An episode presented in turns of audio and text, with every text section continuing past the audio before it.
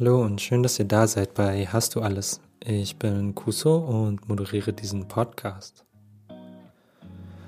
Das hier ist die Pilotfolge für die zweite Staffel und ich freue mich super krass, dass sie in einem Team stattfinden wird, was sich später vorstellt.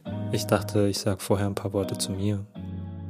Ich organisiere mich in politischen Gruppen, schreibe und halte Vorträge über Rassismus und was ich so sinnvoll fände, dagegen zu tun. Hm, ich mache aber auch Vorstands- und Gremienarbeit und moderiere Veranstaltungen, Konflikte in sozialen Bewegungen und eben diesen Podcast.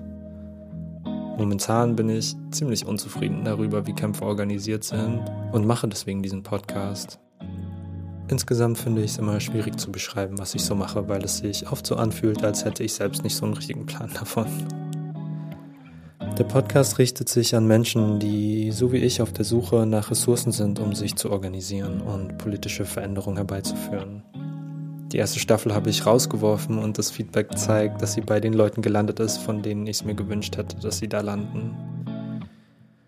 Das merke ich daran, dass die Diskussionen in dem Feedback sich dann oft um Strategien in politischen Bewegungen drehen. Beziehungsweise, dass manchmal an einigen Stellen strategisches Denken fehlt. Darüber hinaus finde ich schwierig nachzuvollziehen, bin aber dankbar dafür, dass Menschen sich mit meiner Arbeit und diesem Podcast beschäftigen. Anderes dagegen gilt für meine Gäste, weil ich eigentlich von allen Fan bin und mich so krass freue, dass sie das mit mir machen und euch als Zuhörenden an ihren transformativen Ideen und Ansätzen teilhaben lassen. Bevor es hier losgeht, noch ein kurzer Disclaimer zur Zugänglichkeit. Ich weiß, dass es teilweise nicht sehr zugänglich ist und ich finde es natürlich schade, dass von vornherein Menschen, die gerne folgen würden, es schwer gemacht wird, das zu tun. Gleichzeitig habe ich nicht den Ansatz, einen Podcast zu machen, den alle verstehen, weil wer soll diese alle sein? Die Sprache Deutsch grenzt ein, das akademische Vokabular teilweise noch mehr, das auditive Format, der Zugang zur notwendigen Technologie, um Podcasts überhaupt zu hören, etc. etc. Mein Anspruch gilt eher, mit den Menschen zu Gast für den Moment der Aufnahme synchron zu sein und dass unsere Energien einen Redefluss ermöglichen, wie er in dem Moment nur zwischen uns entstehen kann und deswegen die Gespräche ehrlich werden, auch wenn sie manchmal Stellen bei Menschen berühren, die verletzlich sein mögen. Dabei gilt für mich weiterhin Verantwortung zu übernehmen, wo es nötig ist, aber wenn ich erst warte, bis ich bei Punkt X bin, um Inhalte nach außen zu bringen, würde ich niemals einen Podcast machen. Deswegen danke für euer Feedback, für all die Liebe, für das kritische Feedback und gerne mehr davon. Gerne Haltung und Positionen, die mich herausfordern in dem, wie ich denke. Und ähm, ich teile das gerne auch mit den Gästen, die hier zu, äh, beim Podcast sind. In dem Intro spreche ich mit Inhouse, weil das Inhouse-Team dieses Podcast-Projekt mitgestaltet und supportet. Wir stellen uns vor, wer was macht und äh, gehen auf die Rolle vom Inhouse ein. Vor allem in Köln und Köln-Kalk spezifisch stellen sie sehr viele Ressourcen zur Verfügung, um verschiedene Projekte zu realisieren. Wir reden darüber, dass es Vertrauen in die Menschen braucht, dass sie schon wissen, was sie machen und dass Aktivismus und Politarbeit als Kultur etabliert werden muss, die nicht in Öffnungszeiten gepresst wird und deswegen das Inhouse ganz viele Schlüssel rausgibt. Wir sprechen auch darüber, über den visuellen Aspekt, also vor allem über die Fotografie, die das Projekt begleitet und all die Porträts und die Covers für die Serien. Auch die sind politisch und Fadi lässt uns an seinem Prozess teilhaben, ähm, wie aus seiner Perspektive der Verletzlichkeit und aber auch der Subjektivierung gedacht wird.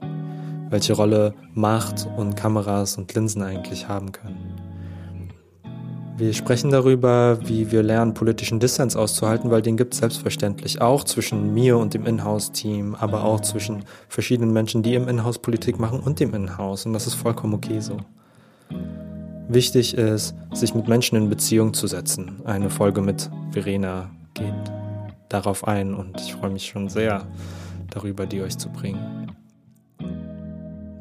Wir reden aber auch über die Herausforderungen, die mit so einem, ja, ich würde es fast Stadtteilzentrum nennen, einhergehen und wie damit umgegangen wird, dass der Raum erstmal frei für alle zugänglich ist und dann vielleicht doch bestimmte Mechanismen greifen müssen, die es verhindert, dass Personen, die Arbeit hier behindern oder unmöglichen oder verunmöglichen, weiter die Räume nutzen können. Im Großen und Ganzen geht es darum, Vertrauen in die Menschen im Stadtteil zu haben, um den Stadtteil zu verändern. Danke an euch, die ihr hier zuhört. Die Rückmeldungen haben überhaupt erst dazu geführt, dass ich weitermache und Lust habe, auf die Suche zu gehen und Menschen daran aber auch teilhaben zu lassen, was ich für politische Prozesse sinnvoll halte. Ich weiß, dieses Thema ist immer groß, meine Fragen sind groß, manchmal fühlt es sich an wie Gelaber, was sehr schwer zu konkretisieren ist, aber das spiegelt auch viel wider, wie ich denke und ich freue mich krass, krass, dass das so resoniert. Sowohl mit den Leuten, die hier zu Gast sind, als auch mit den Leuten, die zuhören. Ach, ich sage so viel Danke, aber ich meine es auch so. Deswegen äh, danke, dass ihr zuhört und hier ist das Intro für die zweite Staffel von Hast du alles?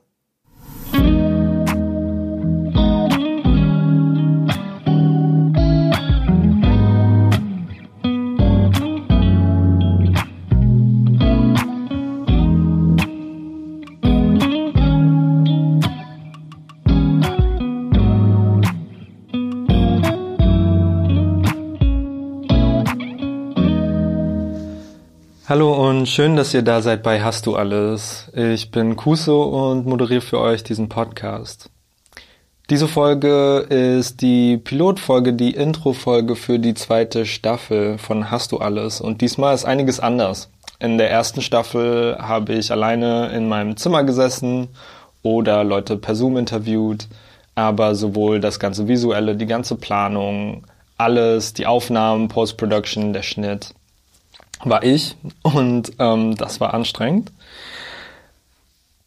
Und ich habe das Projekt bewusst so gemacht, weil ich keine Anträge schreiben wollte. Ich wollte keine Sponsoren haben, ich wollte keine äh, Berichte schreiben, sondern einfach die inhaltliche Arbeit machen, weil ich unzufrieden und neugierig bin, wie soziale Bewegungen vorankommen können. Dann sind die Leute vom Inhouse auf mich zugekommen und haben gefragt, wie sie mich supporten können. Und ich habe denen gesagt, was hast du alles ist, dass ich mich auf keinen Fall irgendwie zensieren lassen kann, dass meine Ideen und die Ideen der Gäste ähm, essentiell sind, so wie sie, wie sie sind und ich da keinen Filter drauflegen will und ich gleichzeitig nur in einem begrenzten Rahmen arbeiten kann. Und das Inhouse hat beschlossen, dass das klappt und dass die Zusammenarbeit und der Podcast unter Inhouse laufen kann und ich bin super, super froh darum. Ich hätte dieses Projekt keinem, keine anderen Stelle gegeben, keinen anderen Medienmacher in, in Kooperation. Ähm, vor allem auch den ganzen visuellen Aspekt des Projekts wegzugeben, ist mir für das Inhouse überhaupt nicht schwer gefallen, weil das Leute sind, denen ich vertraue, weil das ein politischer Ansatz ist, den ich unheimlich wertvoll finde, weil die Räume, die das Inhouse schafft in Köln und darüber hinaus wahrscheinlich auch, ich krieg's nur in Köln mit, unfassbar wichtig sind für verschiedene Communities. Und mehr dazu erzählen euch später Salman Fadi und Lisa selbst, weil wir sitzen zu viert gerade hier. Yay! ähm, vielen Dank, dass ihr da seid, dass ihr mitarbeitet bei Hast du alles, für den ganzen Support. Leute, ich kann euch nicht sagen, wie, wie krass dieser Support ist.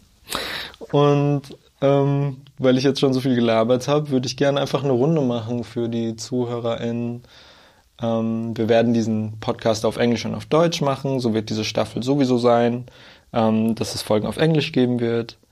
Ähm, ja, tut mir leid für die Leute, für die das Barrieren darstellt, aber gleichzeitig ist auch in dieser Sprache Zugänglichkeit ähm, genau für andere Leute dadurch ermöglicht.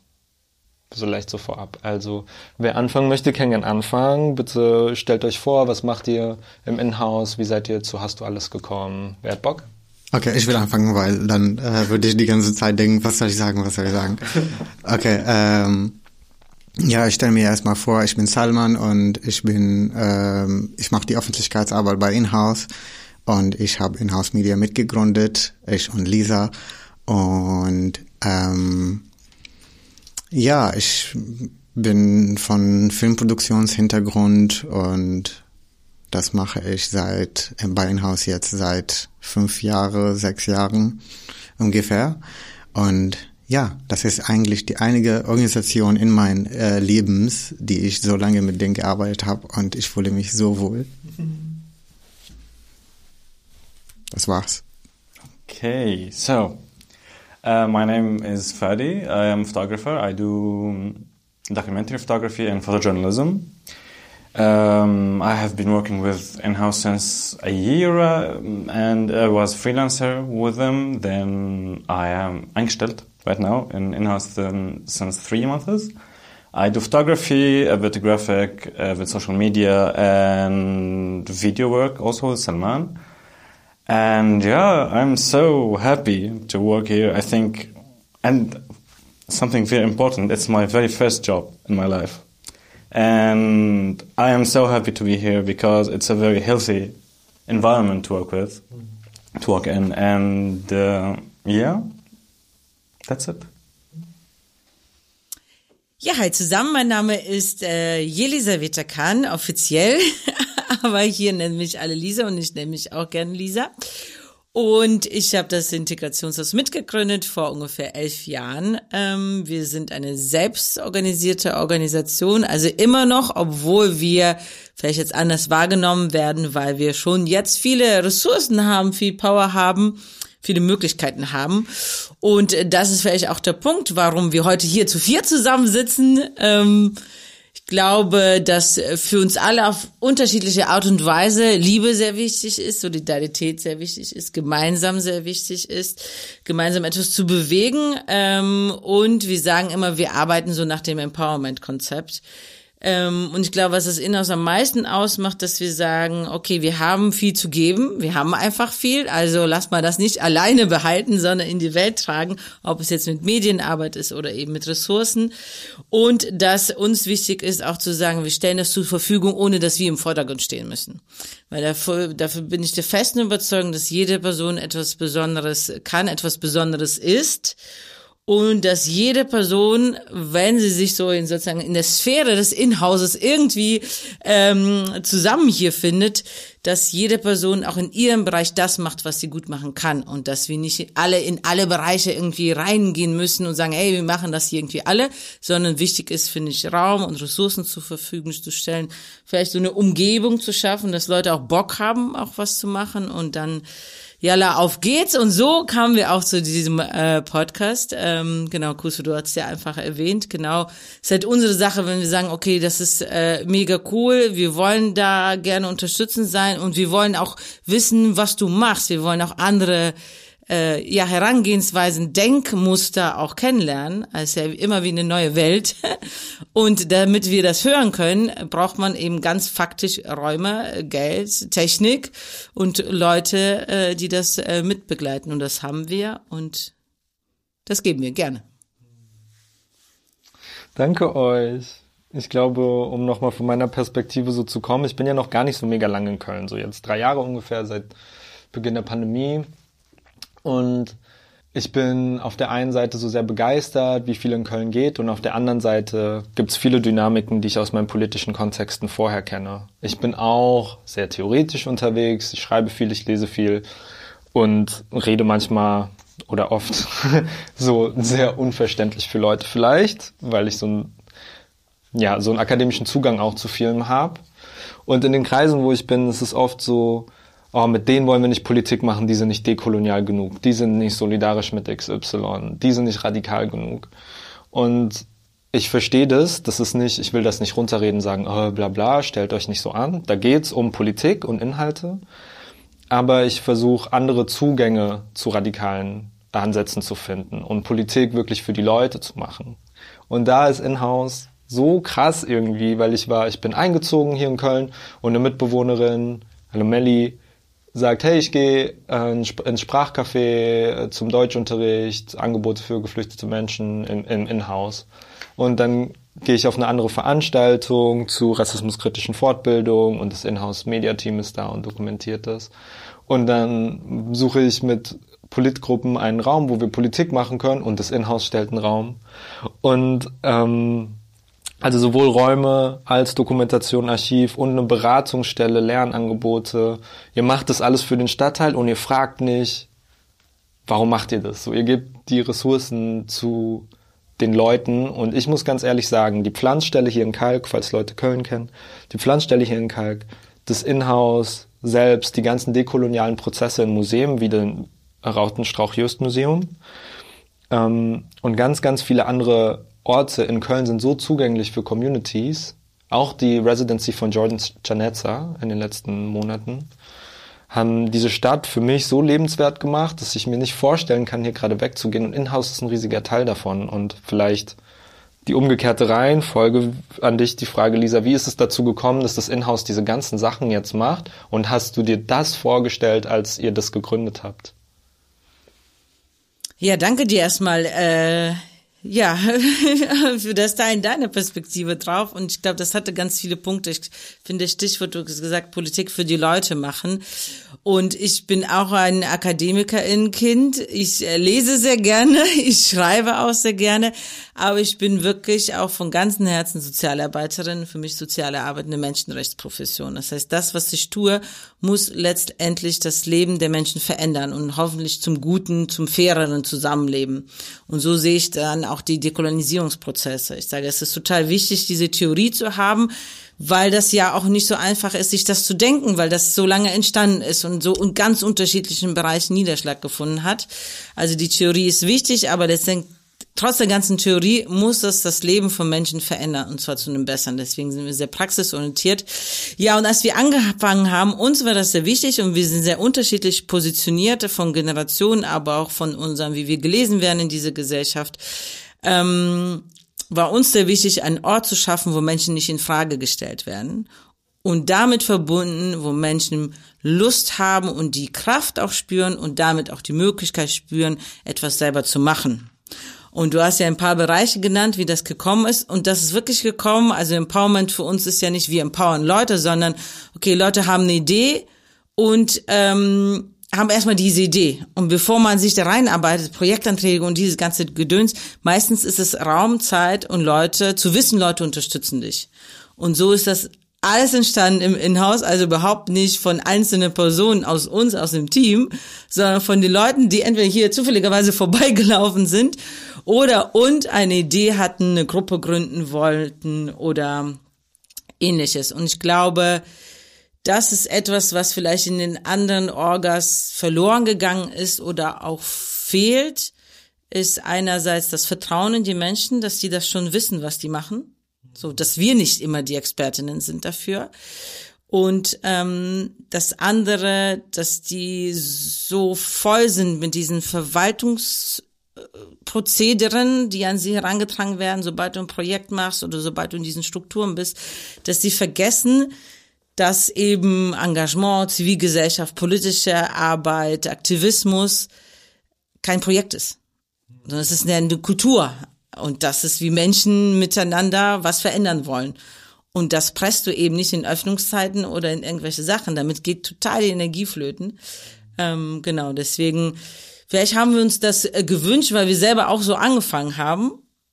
Äh, aber wir haben uns bestimmt nicht vorgestellt, dass wir in allen diesen Bereichen sind. Also ich habe sehr, sehr viel gelernt auch mit der Zeit. Und das finde ich etwas, was ich sehr gut finde, dass meine Kollegin, mit der ich das zusammen gegründet habe, damals 63 war, kurz vor der Rente, äh, alleinziehende deutsche Frau und sie mir sozusagen diese Ruhe mitgegeben hat und auch gesagt hat, Lisa, ich kann nicht nachvollziehen, was du so in deinem Leben machst, was du so denkst und fühlst. Ich weiß, wir haben dieselben Werte. Aber ich vertraue dir, dass du das schon weißt. Und das hoffe ich, ich wo ich auch manchmal sehr ähm, auch diktatorisch sein kann in bestimmten Dingen. Ich habe auch meine roten Linien und Prinzipien, aber ich bin sehr geduldsam, ähm, dass ich das auch akzeptiere bei anderen Leuten. Das heißt, wenn Menschen an mich herankommen und eben zum Beispiel mit äh, Kolonialzeit, deutsche Kolonialgeschichte oder so oder ähm, mit Queerness, wo ich gar keine Berührungspunkte vorher mit hatte und dann sage ich nicht, okay, nein, keine Ahnung, weiß ich nichts mit anzufangen, sondern okay, macht ihr mal und ich arbeite mich dann da rein und ich muss nicht alles das gut finden, solange es nicht menschenfeindlich ist. Ich teile bestimmte Dinge vielleicht oder Umgangsweisen miteinander in diesen politischen Prozessen manchmal nicht weil ich mehr auf äh, Liebe baue als auf Ellbogen, um das jetzt mal äh, so einfach auszudrücken. Aber ich weiß, dass äh, ja, dass seine Berechtigung schon irgendwie hat. Und ich finde das richtig inspirierend und für mich gut mit so einem Projekt wie einem Podcast, wo ich gar nicht weiß, wer hört es, wo sitzen die. Oder ich weiß es, ich sehe es in den Statistiken und die meisten sitzen in Berlin. Für mich in meiner Politik und meiner Organisierung voll wichtig ist, wie wird mein Umfeld besser? Was nimmt der Stadtteil, in dem ich wohne, aus dem mit, wie ich da bin? Und was mache ich konkret in meiner Umwelt irgendwie schöner und lebenswerter für Menschen? Und das ist schön, irgendwie vom Inhouse und mit dem Inhouse auch lernen zu können. Deswegen nochmal danke für die Chance, hier dabei zu sein. Und ich wollte rübergehen zu Fadi. We met each other through a project when I was still working at the Bureau of Anti-Racism here in, in NRW. And immediately I was like, oh, I don't, I don't know Fadi, but I like the vibe, and I have this podcast idea in mind. Like, do, can you imagine shooting some photos for the podcast and for other conferences and stuff when I'm out and about? And since then, since the photo shoot, of course, I'm not a photographer, but I really like to do photos, and I, I like, I'm very interested in photography, of course, and like the technical aspect and the results are so much bound to how you make people feel in your photo sessions.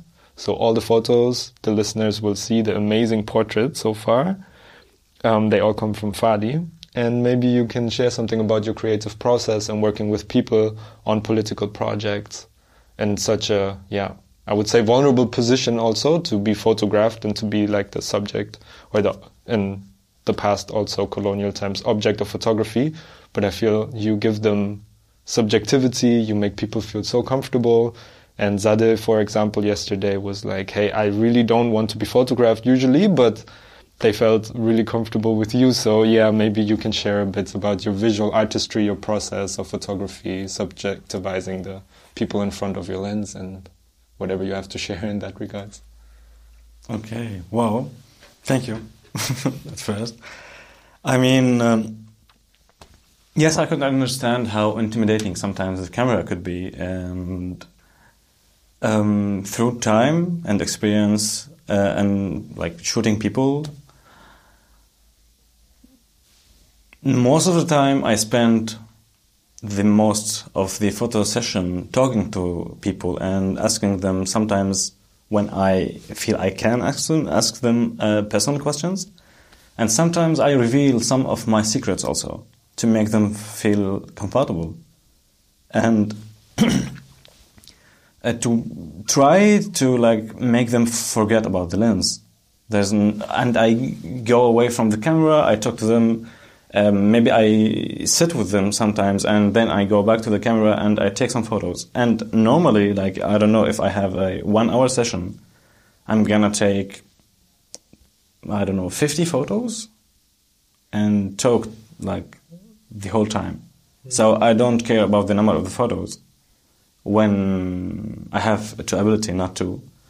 Um, and I have, I think, also an understanding of the power of the camera because in the history of photography, um, the camera was in two positions, and both of them are positions of power. It gives power to people and it steals the power of people. Like, for example, example um, shooting presidents, there are ways and rules, kind of, to shoot a president to uh, let them like be in the power position. But uh, through the colonization history, we see a lot also of photos that still and stole and is like they are seeing right now uh, the power of our people, uh, of other people, and um, it's the way the, the position you are shooting from. Um, the cut sometimes you are taking uh, I don't know like it's so different from uh, a person to another, and um, I think you have just to be sensitive towards people to know how to work with them, mm. and um,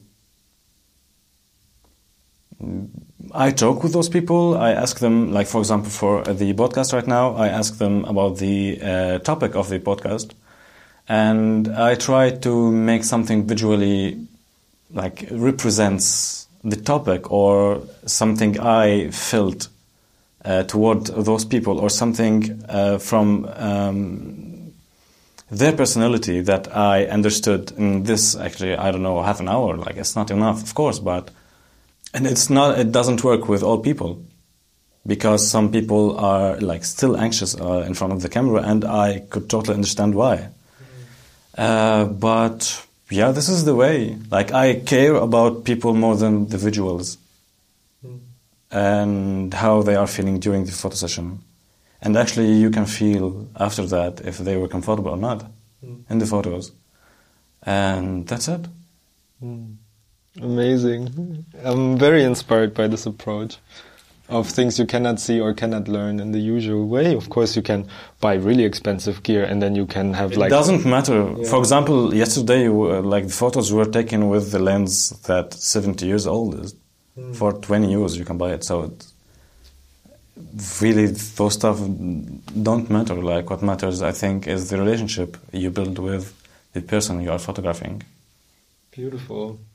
Thank you so much for sharing this with us. Um, yeah, especially Sade is a photographer yesterday. I'm really interested in photography, and I think a lot of Thomas actually as well. He's also a photographer, so it's like, uh, um, yeah, a lot of people somehow on the podcast are also, of course, amazing activists and organizers, but also photographers.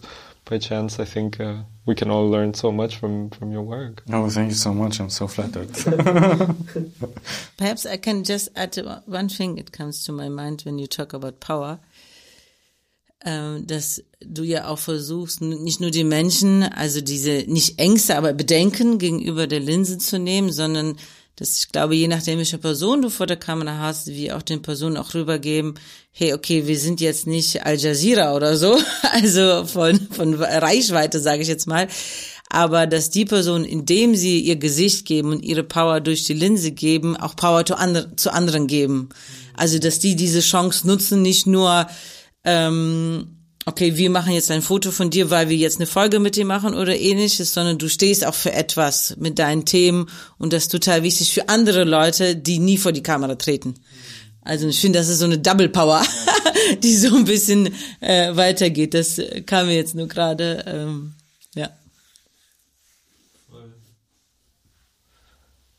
Fadi was also the first person to ever shoot a photo of me in a dress, by the way. Like, that was a big thing for me. Of course, when you Google my name, first thing or second thing comes up is like Federal Trans Association, so it's not so much of a, of a secret.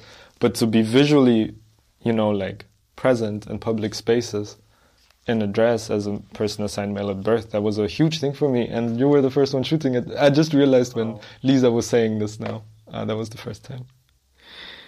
Um, Salman. No. Was, no. I um, ah, remember so many talks that we had, and where you say some things along the line that in-house is more than your job, and you're fully believing in in-house. And I think working with you on a brochure, like on publications, but also the whole visual aspect of um, documentation of political fights in Cologne, especially queer artistry, music, um, no matter if it's like photos or also moving pictures like films, is so somehow powerful. And I already messaged you like, hey, your color palette, your your approach to photography is so so great, and I like your documentation style of um, event photography. And you also always bring it back to how this work at in-house is political to you, and you, it's like you you see it as more than a job. And maybe you can share a little bit about this and why why you work at in-house, why you work, how you're working at in-house, and how you're like behind behind this. Well, like it's uh, it's a lot what Lisa said like earlier about um, like about empowerment and what to provide and what can you provide. Um, first of all, because like at the very beginning, it was just me with my laptop coming to in-house uh, and just working on my own stuff. And then Lisa zwischendurch kommt mit einem Projekt und dann ein Flyer oder ein Event oder oder oder. And then at one point we started thinking about in-house media. And I think um, like with the process for me this is not like a work because um like there is first this relationship with with the place that I was like in different phases in my life and in-house was always there and um uh, like at the beginning I was not a person who talks at all. And this is, was also something that maybe Lisa was struggling with because uh, I was like, I do the technical and the creative work, and you do the talk with the people. I don't want to talk. I cannot talk. Um, and like this is also like what Lisa was providing. It's like, okay, you do your thing, what you can do, and I can do the rest. Uh, when it comes to communication or like project or like finances and all. Until like we started having a whole department that works in media and yeah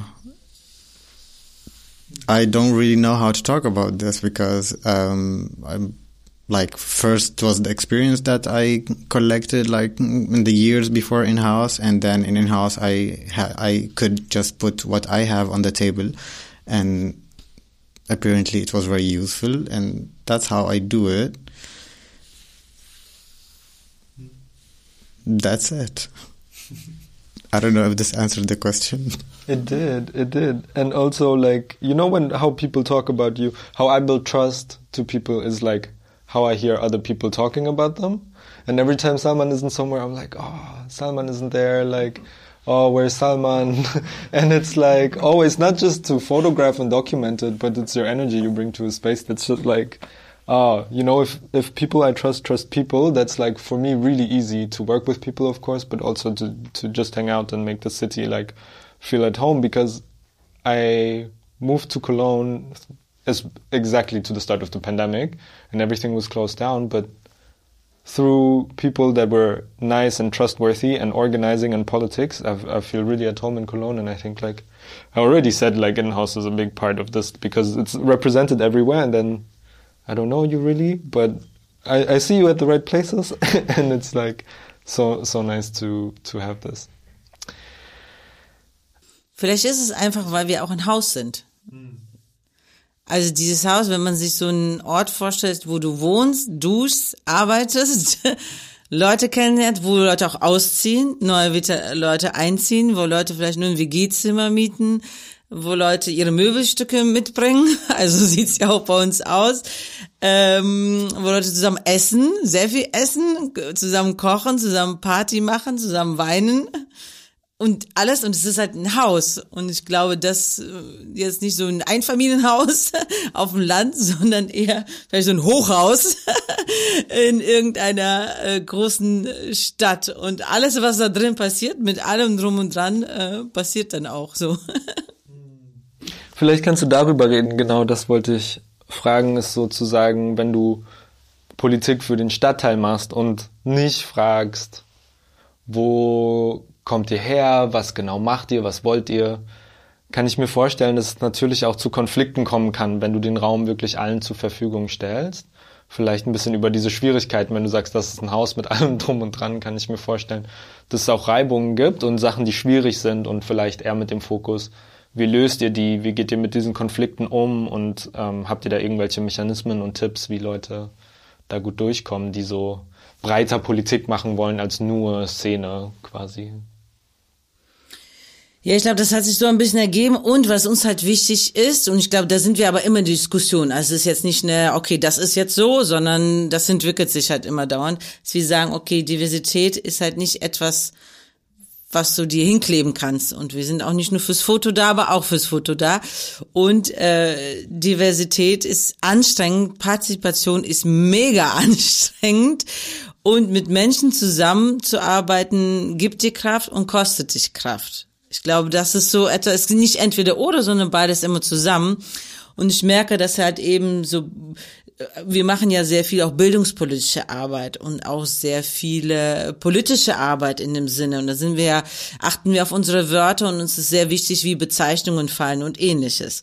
Auf der anderen Seite haben wir gleichzeitig parallel dazu jeden Tag Beratungsarbeit. Wir haben die Deutschkurse und selbstverständlich gibt es dort auch Menschen, die sagen, ich möchte mich gerne integrieren. Ich möchte gerne die Sprache lernen. Ich möchte nicht auffallen. Ich möchte lernen, wie die Leute hier leben und ich möchte das für meine Kinder oder für mich selber oder was auch immer. Ich möchte gerne eine, eine Deutsche sein. Und das hat genauso viel Berechtigung, wie wir sagen, Leute, desintegrieren wir uns jetzt mal, weil wir wollen eigentlich nicht in diese ungerechte Gesellschaft uns eingliedern. Wir wollen die Gesellschaft verändern, damit ähm, sie Platz für mehr Leute bietet. Und ich glaube, das Wichtigste ist, dass wir lernen jeden Tag aufs Neue, ähm, dass das beides, dass es um beides geht. Also um diese Bedürfnisorientierung und den Platz, um, um das auch zu haben. Und ich glaube, das ist, glaube für unsere politische Arbeit auch wichtig. Und wenn sich verschiedene Gruppen treffen, ich meine, klar, wir haben sozusagen unser Commitment, unser Constitution, sage ich mal, die wir auch alle ähm, leben in unterschiedlichen Formen, äh, weil wir auch sehr unterschiedlich hier sind, auch von den Generationen her. Und ich glaube, das ist auch etwas, was uns ausmacht, dass ähm, die meisten Menschen, die ähm, jetzt in-house mitgestalten, irgendwann zu uns gekommen sind, weil sie einen Deutschkurs besucht haben. Oder weil sie einen Antrag ausgefüllt haben wollten für irgendwas. Und so ist das entstanden. Oder weil die Kinder bei uns in der Kinderbetreuung waren. Und jetzt sind wir ein Team geworden. Das heißt, es kommt schon vor, dass wir, ich würde sagen, im Durchschnitt vielleicht dreimal im Jahr ein Hausverbot aussprechen.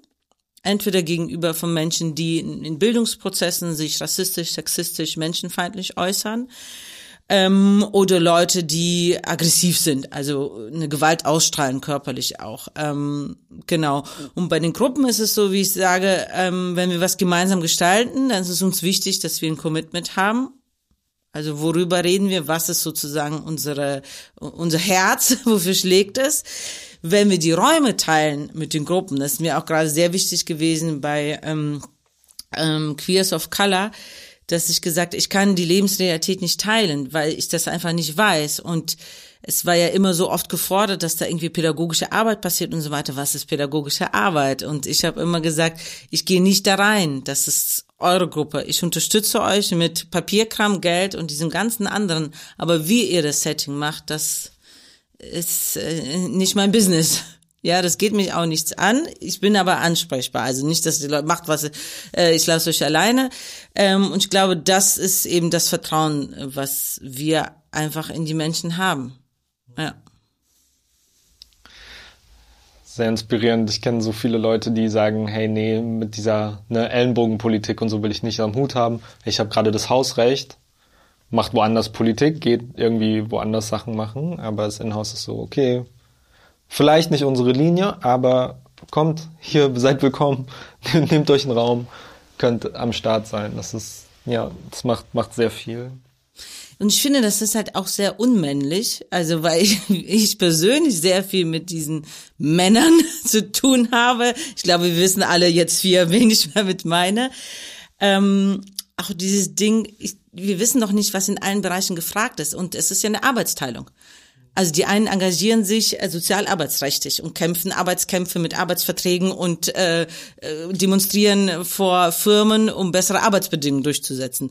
Da stellen wir uns ja nicht dahin, aber wenn ihr einen Raum braucht, um das zu organisieren, hier äh, macht das, ja. Oder eben die verschiedenen Bereiche. Und das ist eben Arbeitsteilung, das Vertrauen, die, die im öffentlichen Raum stehen und ähm, ja Dinge machen äh, und für uns sprechen, den vertrauen wir auch. Das muss ja nicht immer ich sein, die da spricht. Genau. Oder jetzt mit deinem Projekt. Also das ist so wichtig, dass wir uns gemeinsam unterstützen, ohne dass wir immer selbst im Vordergrund stehen. Genau, weil wohin wollen wir denn? Also es geht ja letztendlich um Solidarität, Liebe, Vertrauen. Und das finde ich irgendwie, dieses Ziel nicht aus den Augen zu verlieren, das ist wichtig.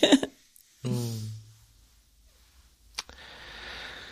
Wir nähern uns dem Ende der Pilotfolge und der Podcast heißt Hast du alles? Das heißt, ich gucke, was Leute in ihre Tasche packen können, um die Welt zu verändern oder ihren kleinen Kosmos. Wir sind alle Sandkörner, aber auch alle special und sozusagen wirkmächtig in verschiedenen Kreisen und egal ob Leute in einer Politgruppe sind oder in einem Medienkollektiv oder in einer Community-Organisation oder oder oder oder oder Leuten was mitzugeben, was inspirierend sein kann, was eine Ressource ist. Und ich würde euch gern die Abschlussfrage stellen, wie allen, wenn ihr Leuten was mitgeben könnt für ihre Arbeit oder ihren Alltag, was wäre das? Das kann physisch sein, ein Gegenstand, das kann aber auch ein Sprichwort sein, ein, ein Advice an was auch immer. Was würdet ihr Leuten mitgeben? Was habt ihr immer bei euch? Lisa, hast du was zu sagen? Ja, ich habe immer dabei, ich bin nicht der Nabel der Welt.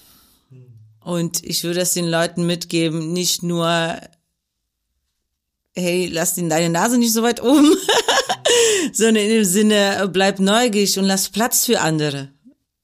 Ähm, und schau, was du von den anderen auch mitlernen kannst und damit auch ein bisschen Raum zu lassen, jemanden auch wirklich kennenzulernen. Weil wenn manchmal die Erfahrung machen, wenn Leute bestimmte Begrifflichkeiten benutzen, und klar, ich kenne das auch, ist nicht so gemeint, aber ich finde, es ist ein Unterschied zwischen ist nicht so gemeint oder ich weiß es nicht besser, kannst du mich unterstützen? Und dafür brauchst du ein bisschen Zeit und ein bisschen Raum, die Leute kennenzulernen. Deswegen, äh, ja, meine Sache wäre, ich bin nicht der Nabel äh, der Welt. Das trage ich so ein bisschen mit mir. Does one of you have anything what you have in your pocket, what you wish you had in your pocket or in your heart? I don't know. Weniger Anxiety auf jeden Fall. Hm. Ähm, nee, gerade fällt mir nicht ein, ehrlich gesagt. What would it take? Is there anything you could say, hey, it takes this to take my anxiety away, or what helps you? It's uh, mm. a process for me as well. And the first, very first episode in this podcast, I always had this like massage ring because it helps me with my anxiety and I can like play with it and it's like a little bit hurtful, but just the right amount. So I'm in my body. I don't know, maybe you have a tool or a praxis, whatever that helps you with. Durchatmen. Ja. ähm, und Kaffee auf jeden Fall. Viel Kaffee nimmt die Anxiety weg. Dann bin ich mehr impulsiv und dann äh, denke ich nicht mehr über was ich sagen will. Ähm, sondern ich sage das einfach.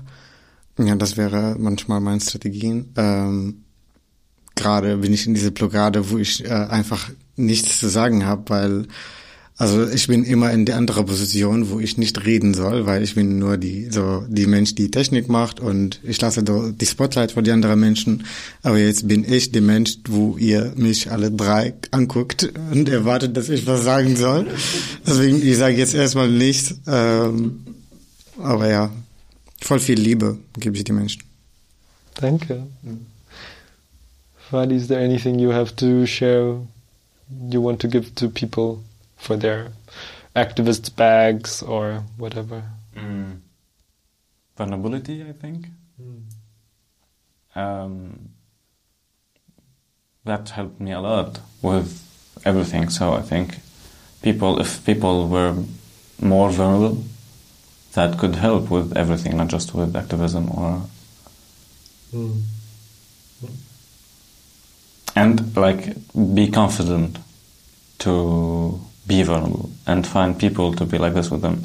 Mm. It's beautiful.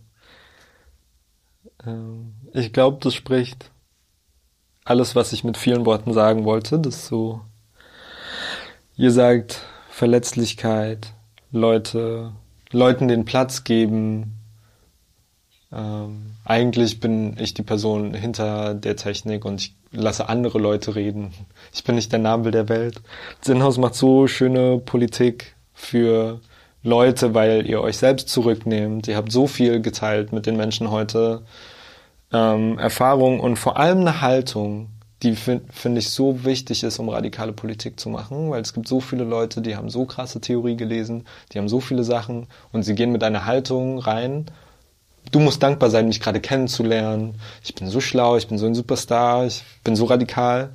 Und das Inhouse ist das Gegenteil davon. Und es ist so schön, hier atmen zu können und dieses Projekt hier zu machen. Also ich kann es nicht oft genug betonen und ich sage es jetzt ein letztes Mal, dass ich dieses Projekt mir echt mit keinem anderen vorstellen könnte als mit dem Inhouse und Inhouse Media Team. Vielen, vielen, vielen Dank euch, dass ihr hier bei dieser Folge wart und für all die Visuals, für all die Möglichkeiten und Ressourcen, mit denen ihr mich und alle Gästinnen ausstattet. Ähm, vielen, vielen Dank dafür. I want to like to add one last thing I just think about. So ein gutes Thema für die, für die Folge wäre doch Vertrauen, oder? Mhm. Irgendwie. Also Vertrauen in, in, in die anderen. Und damit kriegst du auch Vertrauen äh, für dich selber, weil gerade auch, was du gesagt hast, ohne dir das jetzt äh, anziehen zu wollen. Aber das ist auch Vertrauen. So, genau. Und genauso von allen uns Einzelnen Vertrauen. Obwohl wir durch unsere Biografie sehr misstrauisch sind. uns gegenüber, aber auch der Welt. Äh, und das ist vielleicht das größte, die größte Power, die wir vielleicht miteinander uns geben. Okay, jetzt habe ich genug geredet.